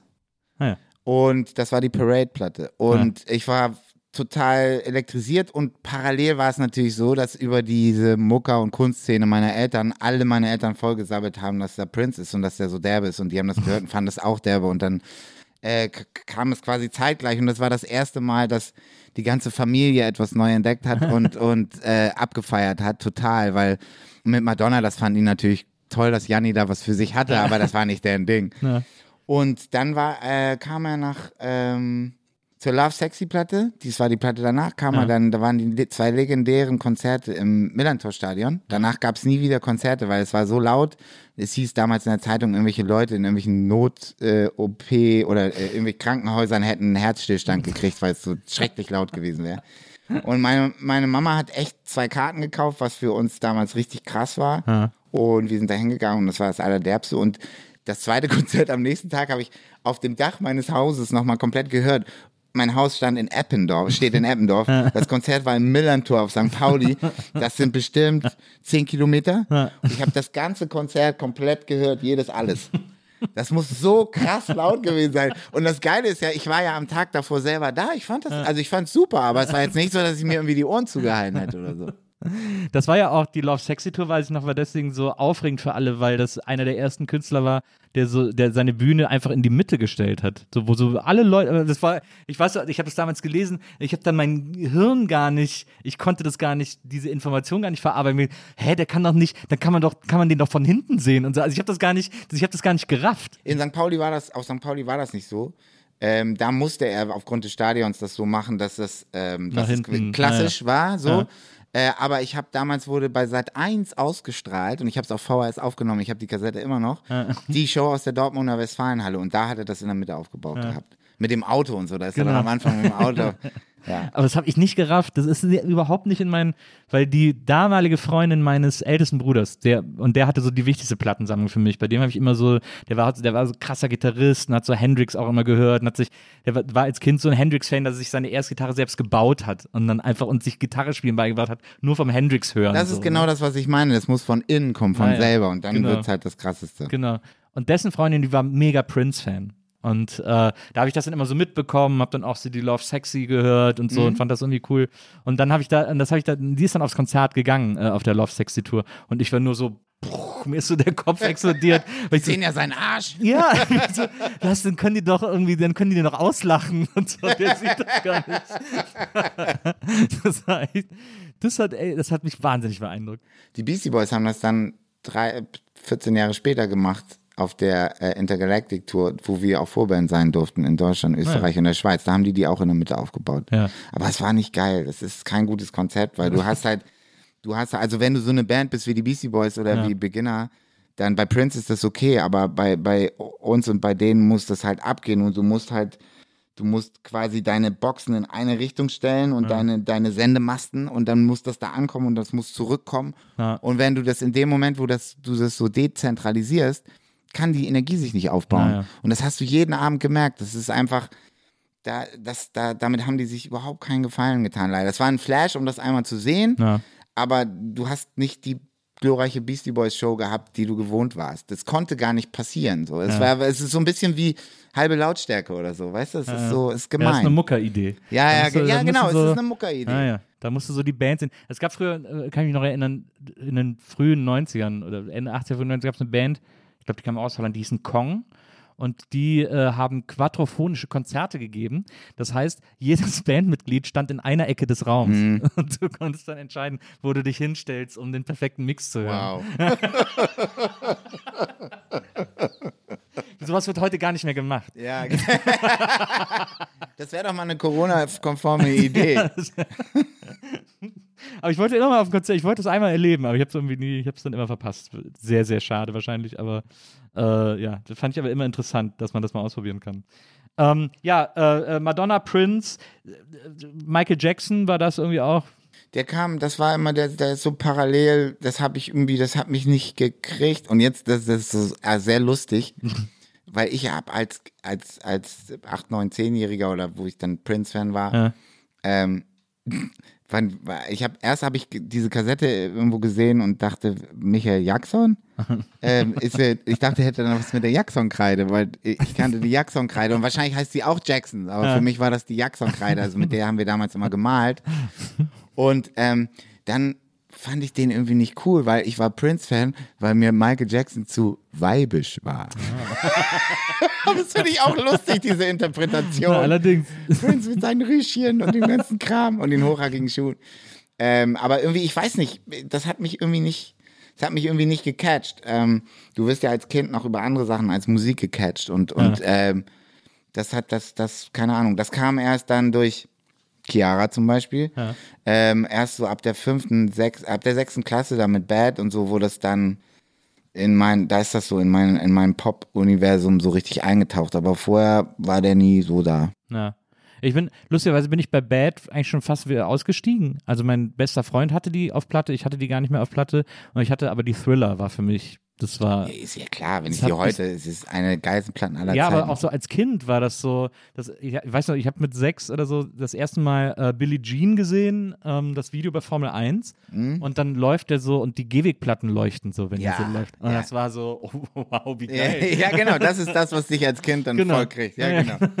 Voll. Und dann, ich war dann aber sogar auf der Bad-Tour im Müngesdorfer Stadion in Köln, äh, äh, auf dem Konzert mit meinem Bruder. Äh, also ich habe drei Geschwister und der Jüngere von den beiden, drei ältere Geschwister, der Jüngere von beiden musste mit mir dahin.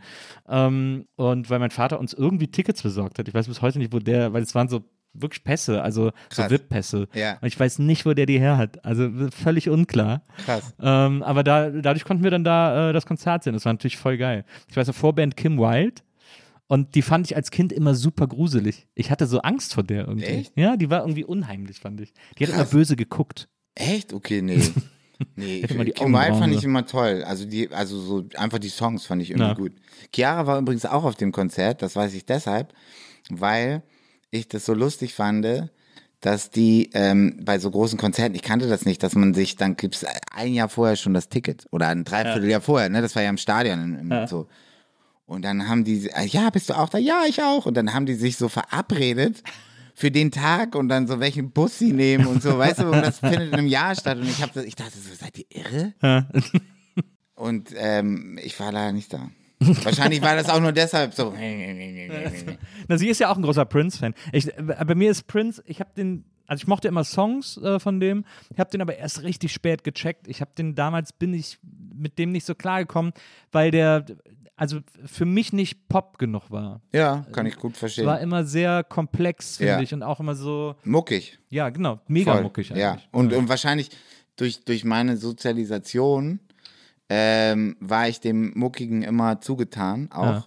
Und das hat mich dann irgendwie, keine Ahnung, es sind ja immer, keine Ahnung. Aber das Lustige finde ich immer, dass man am Ende des Tages äh, landet man, also man holt das, es kommt zu einem dann. Weißt du, wenn, wenn es damals nicht hat sein sollen, dann äh, aber eigentlich voll ins Schema passt, dann kommt es irgendwann zu einem und dann holt das man das stimmt. mindestens nach. So. Das stimmt. Du äh, hast doch mal gesagt, dass äh, die Goldenen Zitronen auch eine wichtige Band für dich gewesen sind. Ja, aber nicht wegen der Mucke. also ich liebe die Goldies, ähm, aber ich k- kann mir jetzt niemals mich hinsetzen und mir ein Album von denen am Stück. Aber, äh, aber, aber, aber, ich aber liebe die, ich liebe die Goldies für, ähm, die stehen für mich natürlich stellvertretend auch für, für, für, für diese, für die ganze, das Wort würden die alle niemals benutzen, Hamburger Schule, Ja. aber für dieses, die haben sehr viel für uns getan auch, ne? Die haben, also ich meine, am Ende des Tages ist der Schlagzeuger der Goldenen Zitronen der, der uns entdeckt hat und der uns einen Plattenvertrag gegeben hat und uns rausgebracht hat. Ja. Äh, Ale Dumski vom Bubak Records, ähm, der hat Bubak gegründet. Aber äh, dadurch sind wir halt dann in diese Szene eingetaucht, ähm, mit der ich, außer dass meine Mama mit mir zu den Hafenstraßenfesten gegangen ist, äh, keine weitere Verbindung hatte, weil ich habe halt andere Mucke gehört und andere Mucke gemacht. Aber auf einmal bist du da bei, der war halt die ganzen, die, das waren ja alles Ex-Punks. und die waren voll, fanden Hip-Hop geil und die Energie und die, die, die Message und, und das alles. Und dann hat er sich gedacht, ach komm, mach ich mal ein Label und, und ich finde das gut. Der hat damals dann aufgelegt, Hip-Hop aufgelegt und ist in der Hafenstraße aus der Volksküche rausgeflogen. Der soll man nicht diese Scheiße spielen. Und, ähm, und die ganzen Typen, das waren halt Freigeister und ähm, deshalb hatten sie auch keinen Bock mehr auf diese stumpfen Sauf-Punkrock-Typen. Und da hat sich ganz viel entwickelt.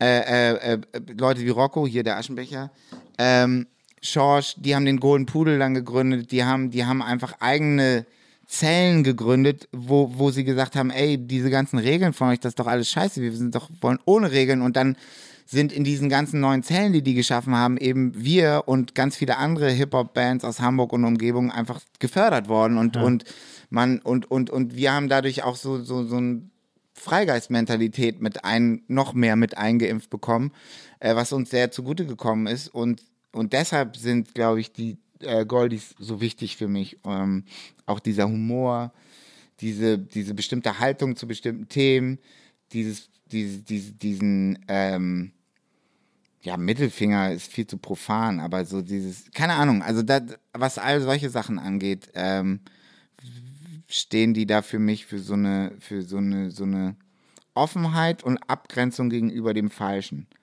Und ähm, also, dass das auch zusammengeht, dass man offen sein kann für alles und trotzdem irgendwo sagen kann, hey, das nicht. Ja. Und das fand ich immer gut und ähm, deshalb sind die für mich so wichtig. Und deshalb äh, musste dann auch ein Song von denen auf diesem Pop-Portrait-Ding landen. Ich glaube, das ist dann 0.30 Uhr selbe Zeit. Oder nee, glaub, das bisschen, Totschlag. Ja, ja, das bisschen Ja. Totschlag.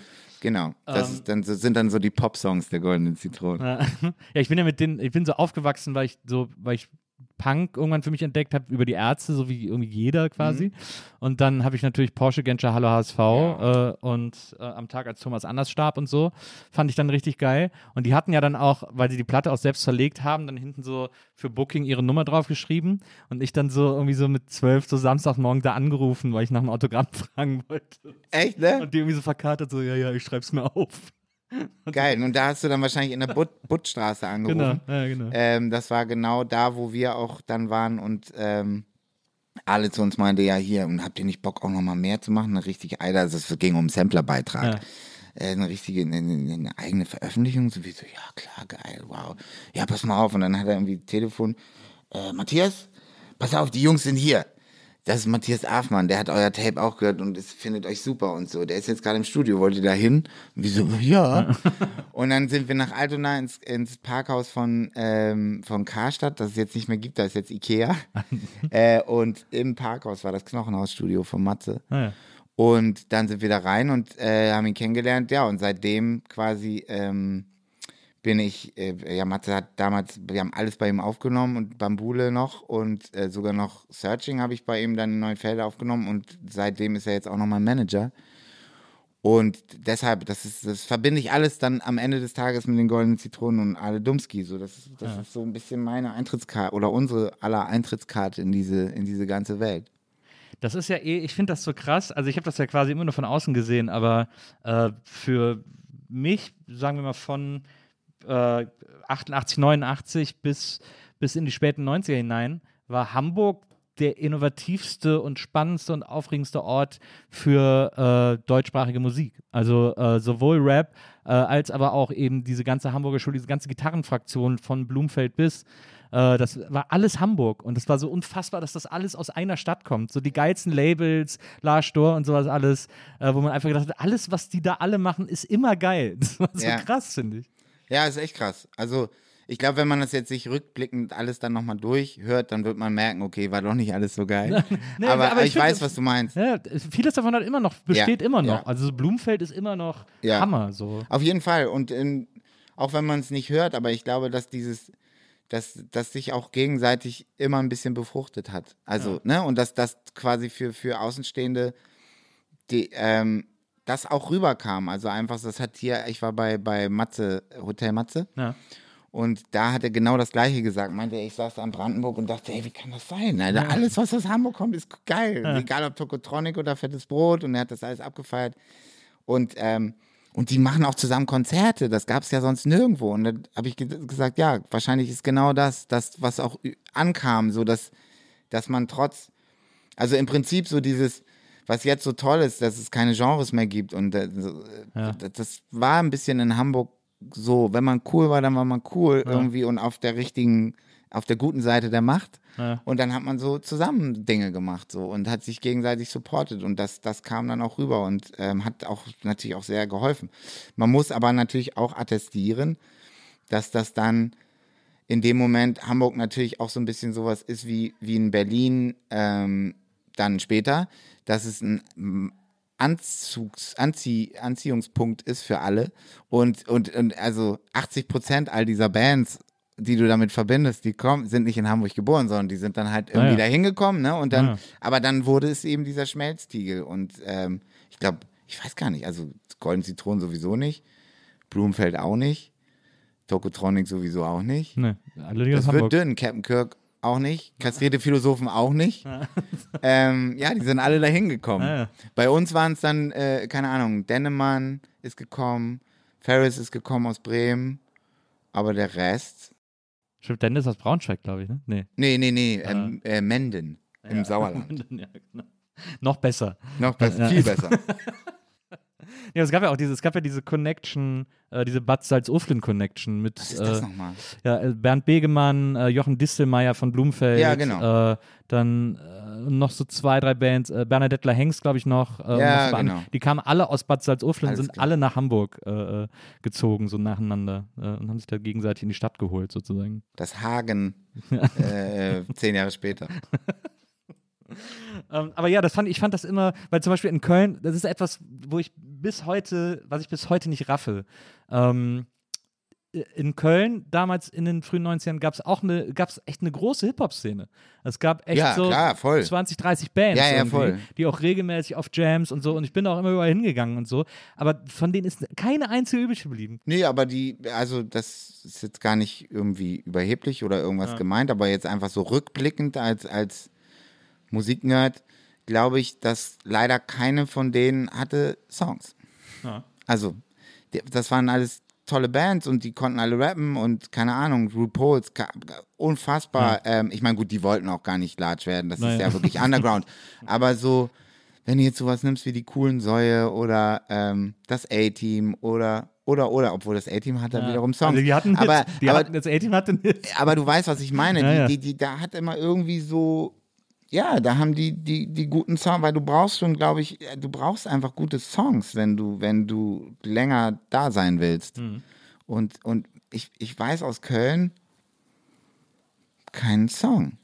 Ja, wahrscheinlich war es immer ein bisschen zu äh, underground, zu, zu Sellout. Entweder das, en- entweder, entweder Angst. strictly underground oder so, so, ein, so ein plumper Versuch, jetzt wollen wir es aber wissen. Ja. Und das ging dann auch in die Ah, ja. Hose. So. Naja.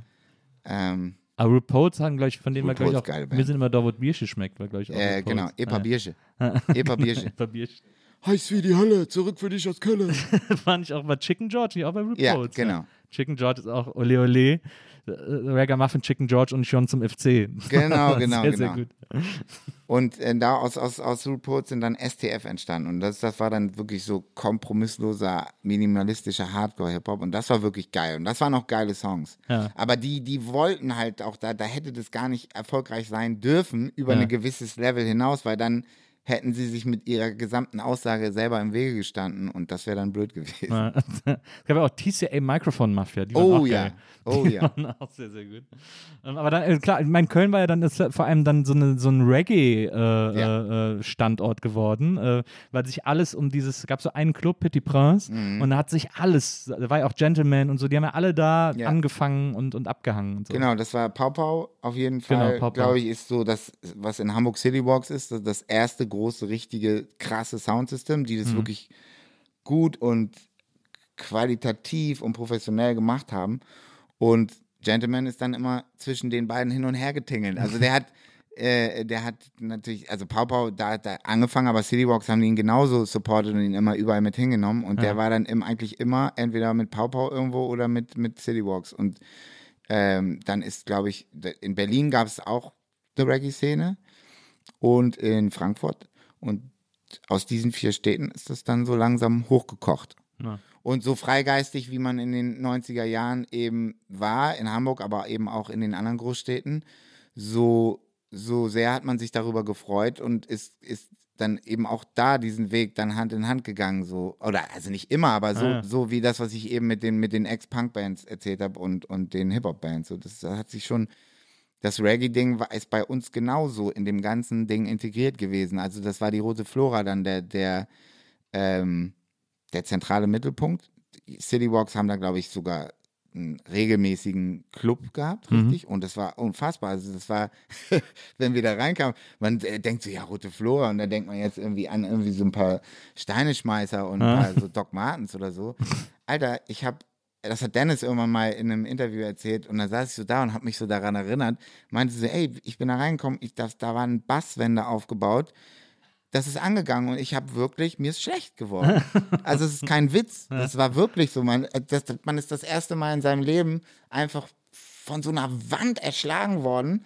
Ähm, natürlich, wenn wir die jetzt heute vor dieser Wand stehen würden, dann wäre das wahrscheinlich nicht so, weil man ganz andere Hörgewohnheiten und Erlebnisse hat. Aber man muss sich vorstellen, das ist wirklich 25 Jahre her, fast 30 Jahre. Und, und da hatte man sowas noch nie gehört. Und das hat einen so weggeblasen. Und das hat einen so elektrisiert fürs ganze Leben. Und, und das ist in der roten Flora passiert. So. Irgendwie, das hätte man so einem Laden von außen stehend nie zugetraut. Man hätte gedacht, das bricht da zusammen. Das, das Gemäuer. Und ähm, auch die, die ersten richtig krassen Drum and Bass Partys in Hamburg, auch dann Mitte der 90er Jahre, das hat alles in der Flora stattgefunden, weil die konnten halt machen, was sie wollen. Da gab es gar keine Regulation, irgendwas, Regulierung. Da wurde, da konnten ja auch keine Bullen reinkommen. Ähm, und da konntest du machen, was du willst. Da konntest du alles reinstellen und aufdrehen. Da konnten auch keine Nachbarn sich beschweren und irgendwelche Polizisten hinkommen und sagen, könnten Sie mal leise machen, sonst verbieten wir Ihre Veranstaltung. Das ist da halt so schön. Und ähm, deshalb ist das da richtig, richtig abgegangen und war sozusagen durch die, de, äh, einmal dadurch, aber auch durch dieses Politische dann komplett verbunden und, und in dieser ganzen Hamburger Musikblase drin. Ja.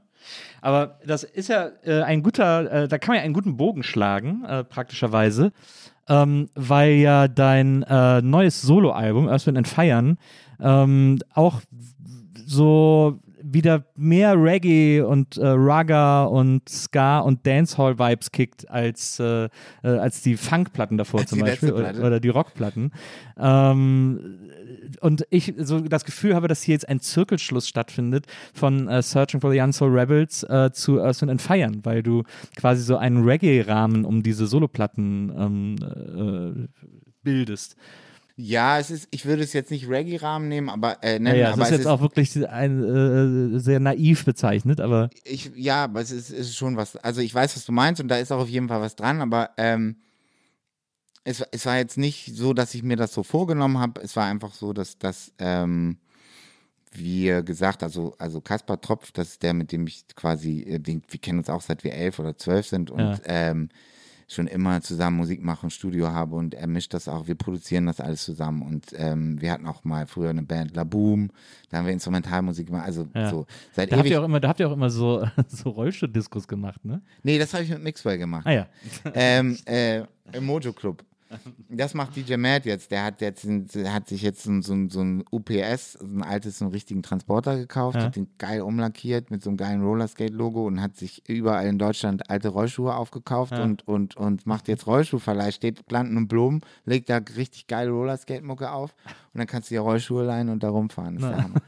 ähm, aber ich weiß, was du meinst. Ähm, es war nur so, dass wir gesagt haben, ja, wenn wir eine Platte machen, meinte Kasper so, ey, komm, dann lass uns bitte kein, keine Regeln und kein, wir machen das und nur, nur das, sondern nur, worauf wir Bock haben. Und wir hatten voll Bock, das hatten wir immer gemerkt, mal wieder auf irgendwie so Reggae oder, all das, was in dem, äh, auch, auch in diesen ganzen Hybriden in der. Clubkultur daraus erwachsen ist. Und das, das, darauf hatten wir einfach Bock. Und ähm, Chris, also Fidschi Chris auch, und wir hatten jetzt gerade zusammen die, die Beginnerplatte gemacht und da haben wir oft darüber geredet. Fidschi Chris kommt letztendlich ja auch aus genau der Ecke, ähm, aus der Ecke mit der roten Flora und den riesigen Basswänden und, und Reggae und Drum and Bass. Ja. Und äh, aber auch äh, Deutsch Hip-Hop.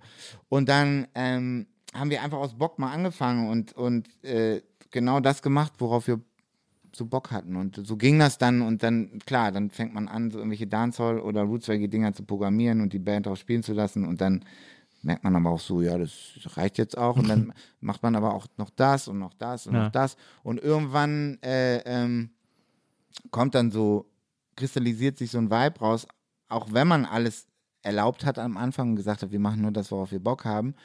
Ähm, macht man dann, schmeißt man dann, also äh, habe ich dann immer die Drums überall rausgeschmissen und, und, und dann haben wir äh, die neu programmiert, sodass das einen fetten Club-Sound hat und dann, dann ist man einfach in so einem bestimmten Vibe und dann, dann kommt dieses Reggae-Feeling, wie ich es mal nenne, äh, auch in Songs dann mal auf, Ja.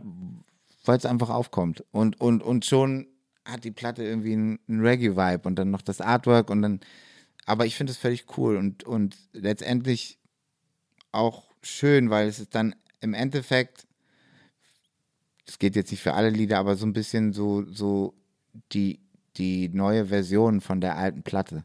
Also so das, was ich da gemacht habe 2001, ähm, in heute Ja. vielleicht. Also, ja. Keine Ahnung. Aber ich, ich, ich, ich finde ich find es auch. Aber es ist jetzt nicht so, dass das geplant war und dass jetzt irgendwie eine Reise zu Ende ist oder irgendwas, sondern das war einfach der Bock und äh, der, das Verlangen danach. Es war, es war mir noch viel wichtiger, dass es alles einmal fett klingt, dass es alles im Club laufen kann und dass es alles positiv ist und gute Laune macht und gute Stimmung und ähm, positive Energie hat. Ja. Also das war mir einfach nur wichtig. Glaubst du, äh, im Grunde genommen ist es ja, äh, oder man könnte, ja, weiß ich nicht, ob es äh, so klar ist, aber es ist ja schon eigentlich so ein bisschen so eine Corona-Platte. Ist ja eigentlich schon deine Corona-Platte. Also man merkt, das, das Corona-Thema ist, steckt da ja mit drin. Also, Das ist lustig, dass du das sagst, aber ähm, alles bis auf einen Song, und der hat gar nichts mit Corona zu tun, ist vor Corona Wirklich? gemacht, ja. Ich weil ich habe hab so das Gefühl, es ist so eine, so eine Mutmachplatte, kommen wir, also so Genau. eine, dieses so, wir, es ist auch genau so wir es bald gemeint. hinter uns und so. Ja, genau, das ist auch so, so gemeint äh, gewesen. Das Lustige ist halt, oder haha, lustig nicht. Das Traurige ist halt, dass es auf die Situation angewandt dann genauso passt. Also die Intention war quasi, ich will eine positive Platte machen, weil ähm, da sind zwei Angstsäulen, die ich habe. Ähm, das eine ist dieser, dieser Rechtsruck, Ja. ich sage mal Rechtsrock, weltweit und vor allem in Deutschland. Ja. Und die andere Säule ist diese drohenden Klimakatastrophen und das Nichts dagegen tun. Ja. Und man merkt irgendwie, wie es alles immer schlimmer wird und denkt, das kann ja wohl nicht wahr sein. Und dann aber dem, was kann ich denn machen? Was ist denn, was, was kann ich denn? Was mache Ja. ich denn? Ja, okay, ich bin Mucker und ich, ich so, gut, dann will ich jetzt eine Platte machen, nicht, wo ich die ganze Zeit sage, so ist das läuft falsch und dies und das, sondern mh, wo das nicht ausgeklammert wird. Wenn es erwähnt wird, dann immer so, dass man trotzdem dazu tanzen kann. Und dass man, dass man eine positive Sache schafft, aus der, mh, weil tanzen und feiern und lustig sein ist so wichtig für die Seele, aus der man Kraft ziehen kann, um gegen diese Scheiße anzugehen. Ja. Und das war so meine Intention. Und Ja. deshalb habe ich gesagt, äh, es sind finstere Zeiten. Aber es muss gar nicht sein, äh, dass die Wolken vertreiben. Ich habe Sonne dabei. Und dann war das Letzte, was, was, ähm, äh, was ich dachte, was jetzt noch groß gemacht wird, war Martens Strophe. Äh, die hat er eingerappt und dann ist ein Flieger gestiegen nach, ähm, was weiß ich, Venezuela. Ja. Und dann, äh, das war die Strophe für Eule. Und dann drei Tage später bin ich nach Berlin gefahren, um äh, irgendwie mich mit der Plattenfirma zu treffen. Und dann dachte ich, ja, okay, jetzt noch zwei Monate mixen und dann geht's los. Ja. Ähm, und dann wurde das Treffen abgesagt, weil dann ging der Lockdown los. Und äh, dann war auf einmal, äh, ach so. Und, und das war so der State Okay. of Mind in Ja, dem Moment. verstehe. Und dann ähm, erstmal so klarkommen und erstmal einen Monat gar nichts, ne, weil die ganze Welt erstmal klarkommen muss. Ja. Und dann so, okay, was machen wir jetzt? Und dann habe ich das so ein bisschen rumprobiert, aber irgendwie, ah, es hat sich nicht gut angefühlt, aber was krass war halt dann diese Zeile zu hören. Also es war ja klar, dass irgendwie, die Plattenfirma hatte gesagt, sie wollte Intro als ersten Song machen. Und das fand ich voll geil, wäre ich nie drauf gekommen. Und dann, das hatten die vorher gesagt, vor Corona. Und dann ähm, habe ich dann einen Monat nichts gemacht und dann haben wir diesen Song gehört und dann, weil es ja trotzdem immer noch die erste Single gewesen und dann ist da diese Zeile drin und das ist echt so, in dem Moment denkst du so, okay, krass, äh, das passt ja jetzt fast noch besser als vorher so. Ja. Und dann ist es quasi der erste Song geblieben. Aber ich habe dann versucht, bi- mit ein bisschen Verspätung rauszubringen und habe dann aber gemerkt, nee, das ist alles scheiße im Moment. Du kannst gar nichts machen, das geht nicht. Ich habe auch ein Video gedreht, das ist nicht geil geworden. Und dann habe ich gesagt, nee, komm. Und dann meinte Kaspar, ey, hast du mal darüber nachgedacht, das ins nächste Jahr zu legen? Und ich so, oh ja, geil. Und dann haben wir einfach tierisch lange Zeit gehabt, um, um wirklich so noch so rumzufriemeln und so zu machen. Und Kaspar konnte das schön in Ruhe mixen und ich in Ruhe ein Video drehen und so. Und ähm, äh, das ist dann quasi, also die, die ganze Corona, die Corona-Platte da dran, ist das Friemeln und Frickeln, wo, wo man sonst nie so viel Zeit für hat. Das, äh, das ist tatsächlich sehr weird, weil man echt das Gefühl hat, dass das auch immer so mit State of Mind war. Äh, Ja, das ist ja bei- schön, bei dass du das Songs. sagst, weil, weil ja. genau, letztendlich war das ja auch der State of Mind. Genau dieses Ding, ey komm, es ist scheiße, aber wir kriegen das schon hin und Ja. es wird jetzt und lass Ja. mal und so. Passt da eben auf beides. Naja, ja, auch so bei Eule zum Beispiel, weil das ja, einerseits kann man das ja durchaus als so ein Track empfinden für das Feiern in der Nacht und so weiter und so fort, aber es hat halt zu Corona auch so gut gepasst, wo plötzlich die äh, Straßen nachts menschenleer waren, weil man, weil es auch so Ausgangssperre gab und so. Ja, und da hat das trotzdem auch voll geil drauf gepasst, so, dass, die, dass Ja, da ja, alles krass. so lonesome ist und so. Ja, stimmt. Das fand ich irgendwie, das fand ich irgendwie Bei, bei, bei dem. Song habe ich es echt noch nicht gesehen, aber ist auch was Wahres dran. ähm, willst du für immer äh, in Deutschland bleiben? Ja, also, äh, pff, keine Ahnung. Also, wenn das jetzt wirklich, ähm, wenn dieser krasse, dieser krasse Anstieg von, von AfD-Wahlergebnissen, ne, wenn, Ja. das, wenn das weiter so exponentiell gegangen wäre, Ja. dann wäre irgendwann der Moment, wo ich sagen würde, also weißt du, wenn die jetzt da stehen würden, wo die Grünen auf einmal stehen, Ja. dann ist das ist ein Moment, wo ich dann denken würde, wow, was ist, was geht hier ab? Obwohl man natürlich in so einem Moment auch nicht das Handtuch schmeißen darf. Aber ähm, eigentlich nein. Also eigentlich will ich hier sein. Also, Ja. also allein schon für meine Tochter, aber auch ähm, nee, ja klar, ja Ja. ich irgendwie, ich, ich zum Beispiel Ibiza, ich, ich liebe Ibiza und ich habe da auch eine kleine Butze.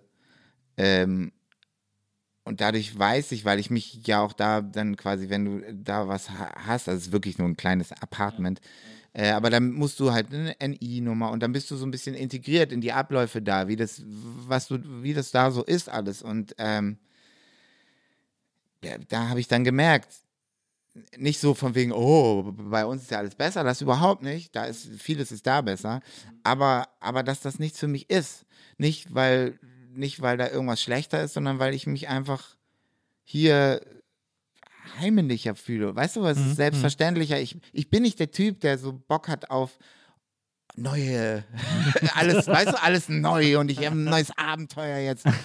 Ich finde Abenteuer cool, aber Ja. es muss nicht alles sein. So. ja. Das ist mir, Das lebst du dann quasi in der Musik aus. ja, oder, oder auch so, natürlich habe ich die Sehnsucht mal einen ganzen Winter nicht hier zu sein. Die hatte Ja. ich schon immer so. Und so, auf so, so würde ich es dann ausleben. Aber ein Winter reicht. oder immer im Winter oder sowas, keine Ahnung. ja, ja, ja. Aber nee, nee. Also, ich äh, habe noch eine wahnsinnig wichtige Frage, ähm, denn ähm, du hast jetzt vor kurzem deinen Führerschein gemacht. Ich habe ihn auch noch nicht gemacht, habe das jetzt aber vor irgendwie. Und wie gesagt, wir sind ja auch im äh, gleichen, wir sind ja gleicher Jahrgang. Ähm, wie ist das mit Mitte 40 den Führerschein zu machen? Auf was muss ich mich vorbereiten? Was wird mir besonders schwer fallen und was äh, ist das Schöne daran? Okay, also, ähm, das brauch ein Schöne. paar Tipps, also, ja, okay, hab- okay, das Schöne daran ist, wenn du ihn dann hast, Ja. das ist echt geil. Du bist einmal durchgefallen, ne? Genau. Ja. Ähm, das, ich war unfassbar aufgeregt. Ich dachte dann, als ich das zweite Mal Prüfung hatte, also als ich dann durchgefallen bin, war ich ist so derbe was von mir abgefallen. In dem Moment schon, Ja. das war voll geil. Ich bin da- die so, ja, es tut uns leid. Und ich so, ja, ja, alles cool, ich hab's selber verzockt, alles gut. Und dachte, ich wäre geheilt und nächstes Mal, weil ich bin mit so einem ganz beschissenen äh, Fehler durchgefallen. Ähm, und dachte, ja, das passiert mir nicht nochmal. Rote Ampel. Nee, nee, so, so, ähm, egal, das, das Ja, führt zu, zu weit. Ähm, und dachte, ich hätte es jetzt für alles cool. Und dann stand der nächste Termin an, zwei Wochen später. Und ab, ab so acht, neun Tage vorher ging das so langsam los. Ja. So wie früher bei einer Mathearbeit, wo man weiß, man, so, die kommt bald und es ist alles schlimm. Und, äh, aber es wurde immer schlimmer. Ey, und ich sagte ja, dieser, weil ich morgens aufgestanden bin bei dem Tag, wo die zweite Prüfung war. Ich habe, mir ging das noch nie so schlecht. Ich war noch nie so aufgeregt. Ich habe äh, all diese Klassiker-Klischees. Ich habe Schweißhände gehabt, ich habe einen Schweißrücken gehabt, mir ist übel gewesen und ich habe Bauchschmerzen gleichzeitig gehabt. Alles, ich weiß überhaupt nicht, wie ich auf das Fahrrad gestiegen bin und dahin. Das muss alles total im Tunnel gewesen sein. Und, ähm, aber ich habe es geschafft und es war super geil.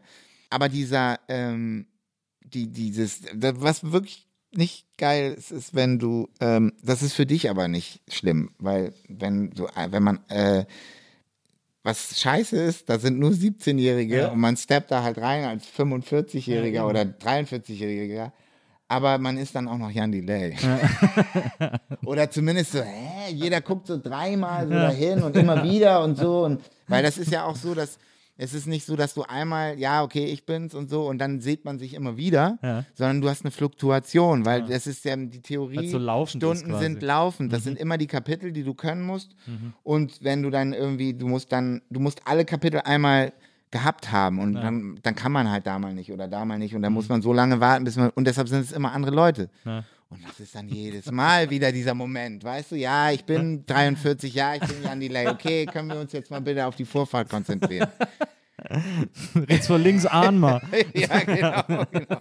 Aber ey, alles cool. Also ich, ich Also glaube, du hast es aber auch wirklich in so einer so in so einer normalen Zeitspanne dann da. Also ja, ich habe so zuerst Jahr Theo oder so. Theorie gemacht. Das war, das hat lange gedauert alles. Ähm, vor allem dann die die die Praxisstunden, äh, weil ich lange gebraucht habe Ja. und ähm, weil wegen dem Pendeln bei mir immer mit Hamburg und Berlin und du, die, die Fahrstunden sind immer sofort vergeben. Du musst dich da rechtzeitig eintragen und ich weiß nicht, wo ich in drei Wochen bin und so. Ja. Und dadurch hat das ähm, war ich ganz knapp auch also vor dieser ich hätte, ich hätte nur noch einmal, äh, wenn ich noch einmal durchgefallen wäre, dann, dann wäre es vorbei gewesen, weil dann wäre diese ein Jahr ähm, Frist aufgebraucht gewesen, die man nach der Theorieprüfung hat bis zur Praxis. Naja. Und dann hätte ich alles nochmal machen müssen. Und das hätte ich nicht gemacht. Dann hätte ich gesagt, sorry. Ähm, deshalb. Und außerdem kam Corona auch noch sieben Tage später. Ja, und dann hätte ich eh keine nächste Prüfung gehabt. Und dann wäre es eh, also insofern ist alles gut gegangen und ich kann es dir nur empfehlen und mach das auf jeden Fall. Zieh das durch, das ist voll, voll geil, das zu haben. Also hol dir auf keinen Fall ein Auto, habe ich auch nicht gemacht. Ja. Braucht man auch nicht.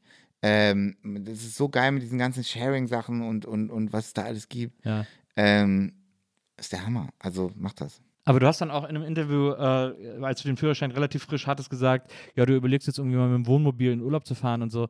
Und das ist ja eigentlich, ich, also ich habe immer so die Vorstellung, dass ich so ein extrem defensiver Fahrer werde, wenn ich jetzt irgendwie Bin mit ich Mitte auch. 40 Führerschein Ja, mache, ja, auf jeden weil ich Fall. Schiss habe und denke, okay, Ja, Leute, ja, ihr macht ihr alle so, ich mache in Ruhe und so.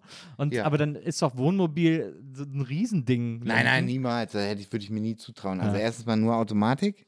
Ich bin seit der Prüfung nur Automatik gefahren. Ähm, und, und auch niemals so ein, so ein Riesending, so wie bei ähm, Meet the Fockers oder so, wo, Robert De Niro mit diesem krassen Panzer ankommt. Niemals. Sondern eher sowas so. Ähm, ich finde, ich finde diese, ich würde mir das auch nie kaufen. Ne? Es geht darum, dass man Ja. das irgendwie sich leiht. Ja, und dann, ähm, ich finde diese, diese v, den klassischen VW-Bus, Ja. ein Ticken zu klein. Ich, ich, es gibt so eine, so eine kompakten, Diese California so oder wie so heißen. Sprinter, weißt du? Ja, und ja. die so, also, Ja, ja. und da ist alles drinne. Und das finde ich voll die auch so geil. ein Vordach haben und so. Die wo du dann ganz oben geil. auch noch aufklappen Ja, kannst stimmt, und dann ja, so.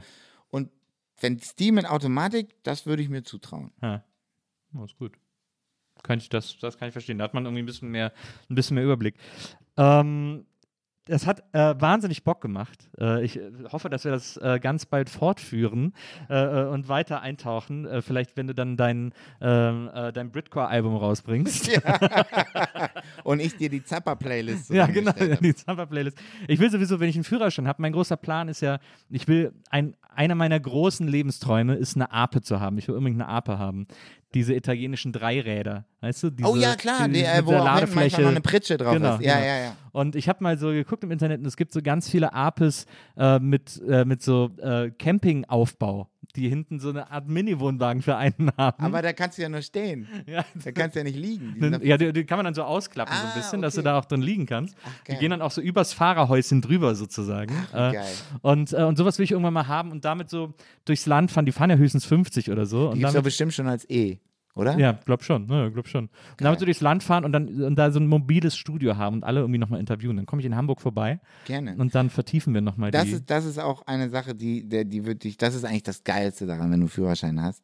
Das erste, also Musik hören im Auto Ja, beim Fahren. ja, dafür das- mach ich's das- eigentlich auch Das nur. ist so geil. Das, so, das habe ich auch irgendwie einen Monat später gepostet und meine so, ey, wenn mir das jemand gesagt hätte, wie geil das ist, dann hätte ich den mit drei schon gemacht, den Führerschein.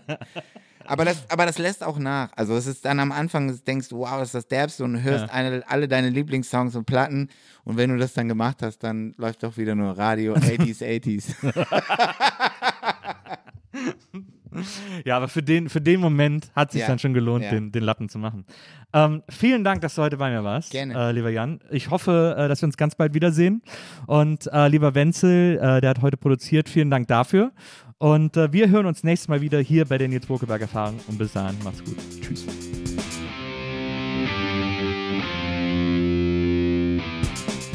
Die Nils Bokeberg Erfahrung. Von und mit Nils Bokeberg. Eine Produktion von Pool Artists. Team Wenzel Burmeier, Lisa Hertwig, Maria Lorenz Bokeberg, Frieda Morische und natürlich Nils Bokeberg. Die Nils Bokeberg Erfahrung.